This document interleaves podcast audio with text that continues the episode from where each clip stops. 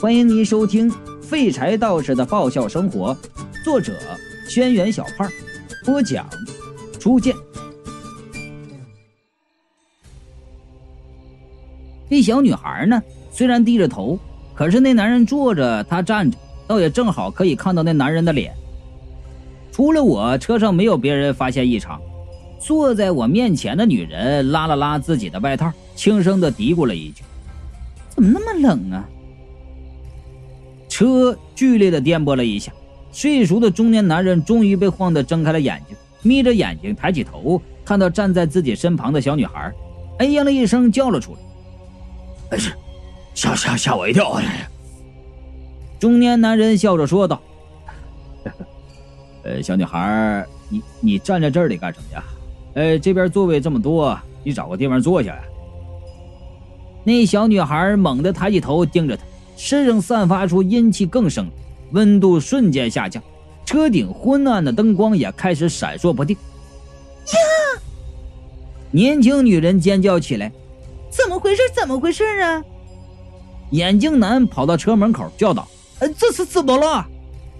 车后座的两个老人也站了起来，搀扶着往前走，就连那个戴着耳机的小年轻也抬起了头。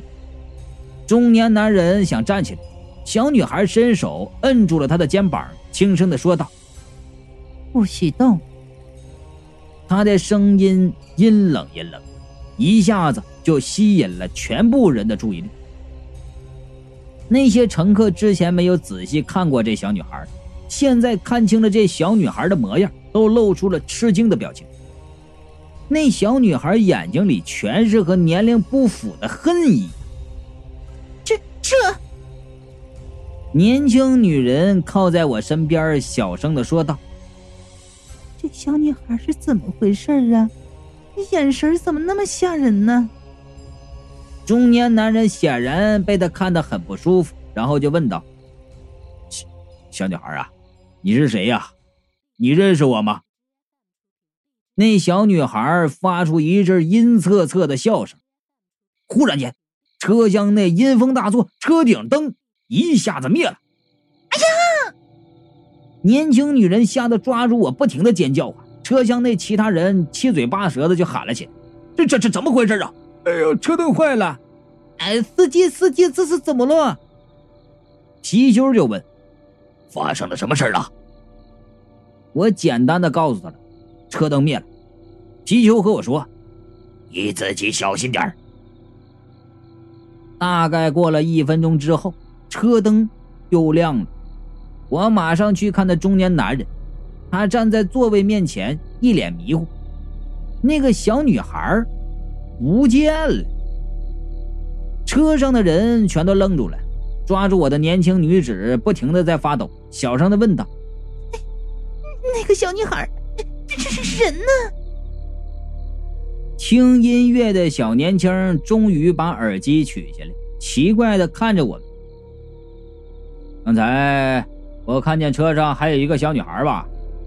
那对年老的夫妻也在奇怪的嘟囔：“这刚才停车了吗？”“没有吧？”“刚刚刚才没有停车呀。”眼镜男背靠着车后门，一边哆嗦一边问：“这这这这这这到底是怎么回事啊？”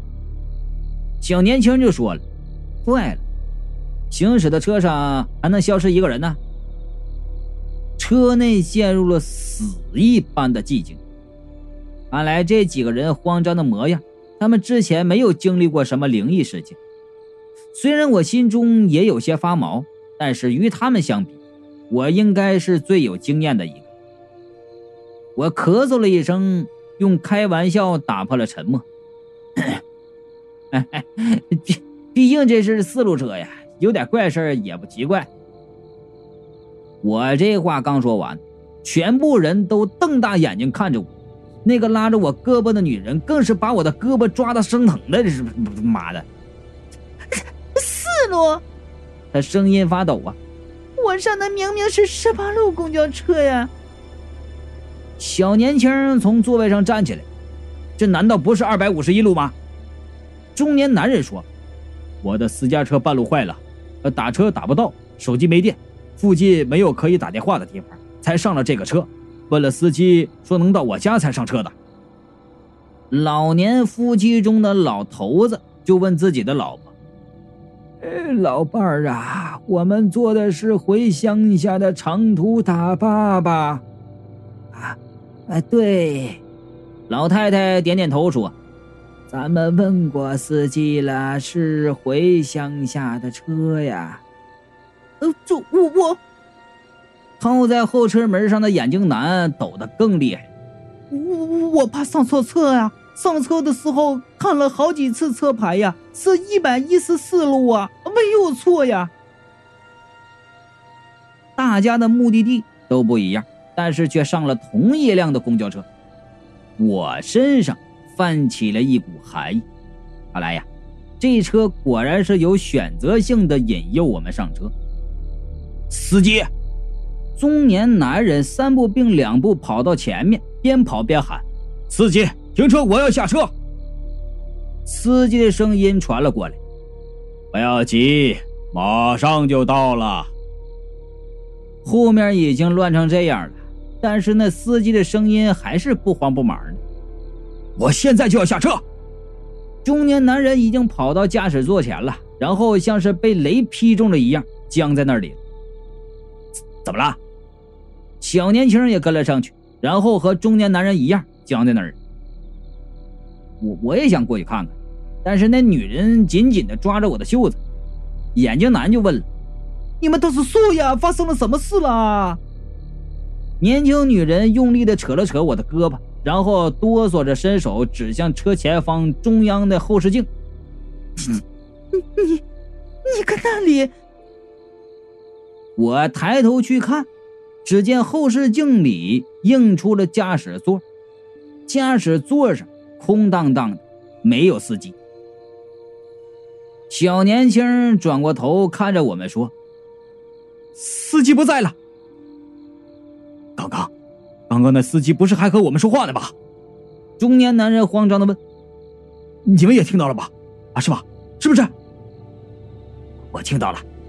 小年轻问道：“可是司机不在，到底谁在跟你们说话呀？”这这。这这这这这这怎么回事啊？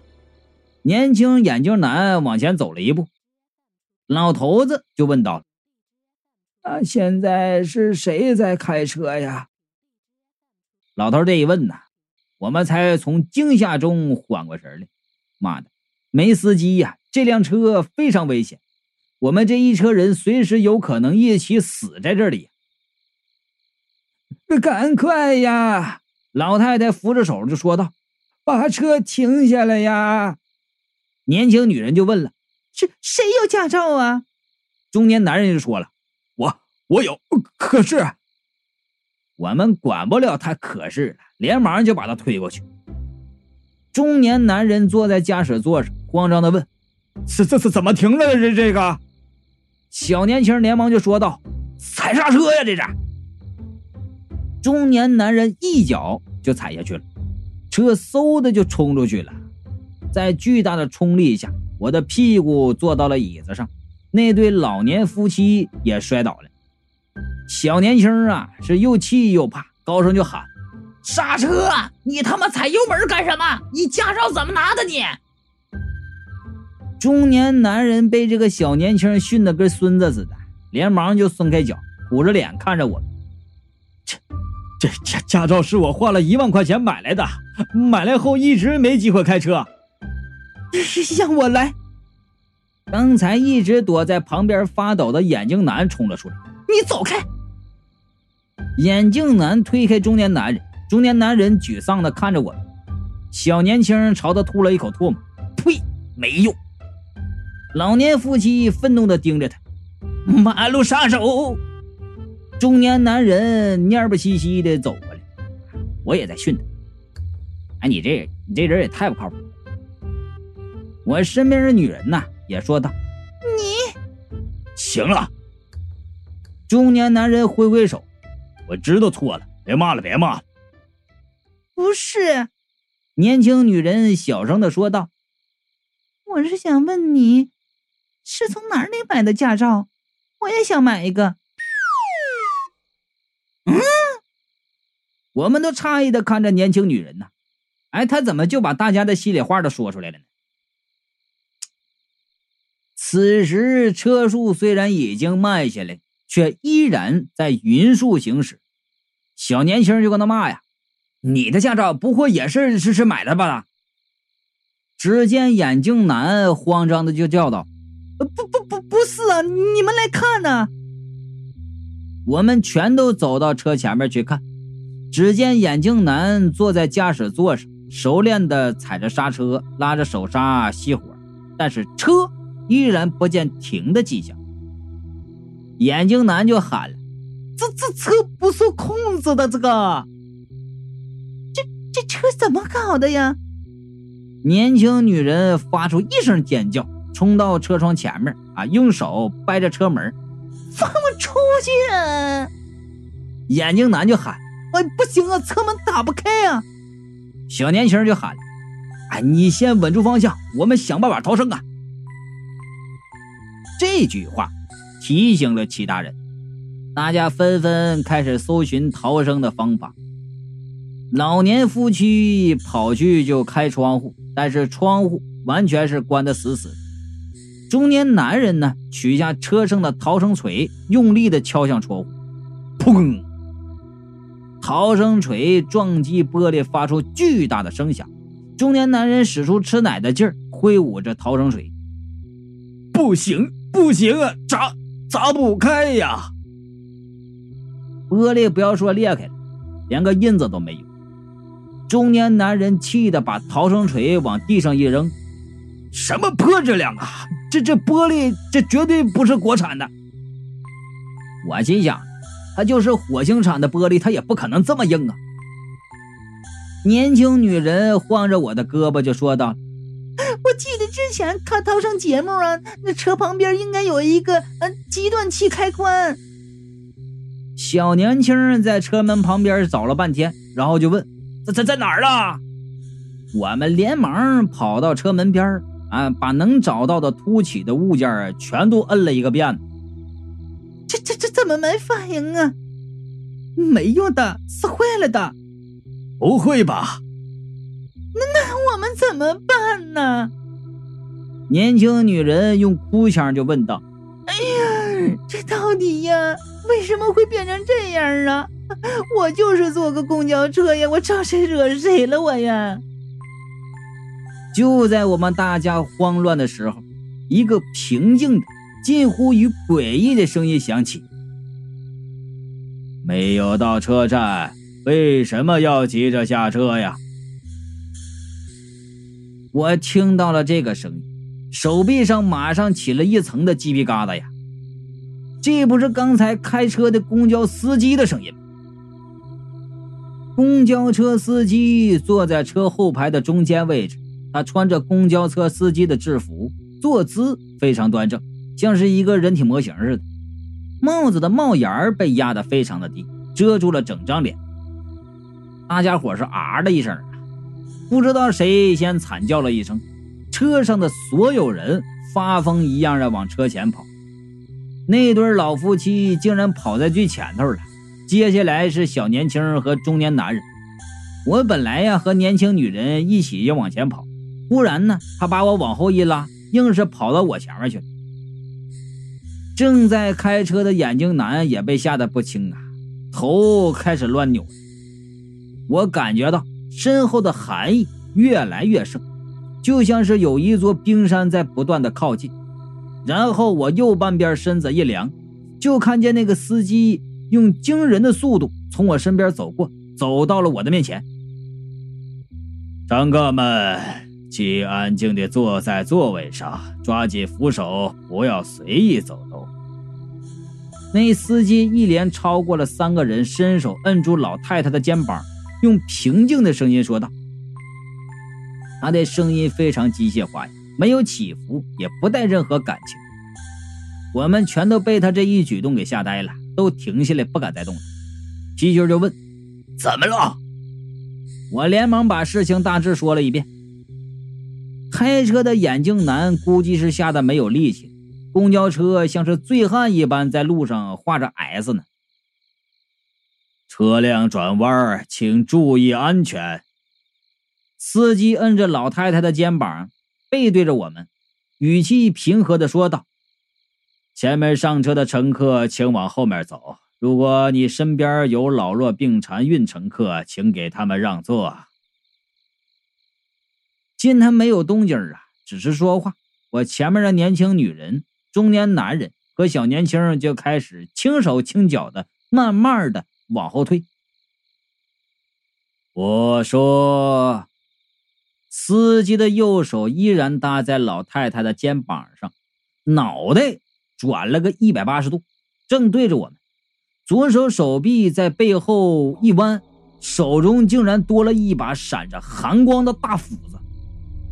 司机双目圆睁的瞪着我们，喊道：“不是说让你们往后走？”你们磨磨蹭蹭的在干什么？为什么全部人都挤在前面？后面位置那么大，座位那么多，你们就不能动一动吗？动一动会死啊！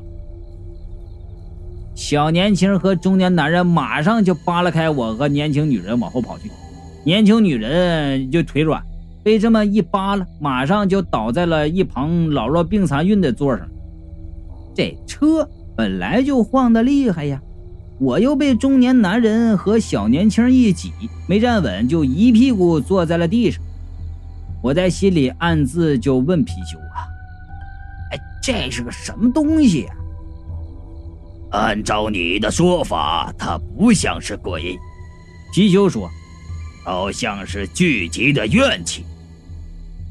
怨气。”各行各业的人都会有不同的怨气，这些强大的怨气集合起来就会形成实体。这司机估计就是因为怨气形成的。哎，原来还有这么稀奇的东西，今天可真是开了眼。小年轻和中年男人以超越刘翔的速度坐到了最后一排，那司机看了他们一眼。保持着脑袋转着一百八十度的模样，拉着那老太太到年轻女人面前，就吼道：“你没看见这有老人呢？没有素质，赶紧让座！”年轻女人想起来，但是腿软，吓得直哭啊！等等等等，我害怕呀，我站不起来呀！司机的斧子啪的一声就切断了女人面前的座位，那女人是兔子一般就跳起来。尖叫的就跑到车后面去了。坐。司机把老太太摁到座位上，老太太吓得一把鼻涕一把泪的，哭的跟那个泪人似的。哎呀，刚才我我我不不不想坐呀。司机又回头扫了一眼老头子，那老头子马上到另一个老弱病残孕的座位上坐好了。哎呀，这怨气也太浓烈了吧！司机环视了一圈车内，视线停在刚从地上爬起来的我的身上。我正拉着车后门前的杆子保持平衡，司机已经走过来，斧子一挡，马上就要劈下来。为什么不做好？我急中生智啊，连忙伸手就喊：“哎，我下一站就下车。”那斧子就停在我头顶了。大概三四秒钟后，司机收回斧。心满意足的笑了笑，然后在车内走来走去，来回的巡视，一边巡视一边就跟他恢复。哎呀，喃喃自语：“不往后走，杀；不让座，杀；不提前准备下车，杀。”哎呀，真是得罪谁也不能得罪司机呀！这司机平时走的路线肯定人挺多。你看，你看看这怨气啊，竟然都大成这样！我站在后车门前，不敢有大动作，却又害怕那司机一斧子挥过来，只能小幅度的偏着头斜眼看。车前面的老头坐的非常的板正啊，老太太和年轻女人在小声的搁那哭。我又把头转向车后，坐在车后的三个人正在目不转睛的盯着司机。等等等一下，三个人。小年轻旁边是中年男人，中年男人旁边 是那个突然消失的乡下小女孩啊。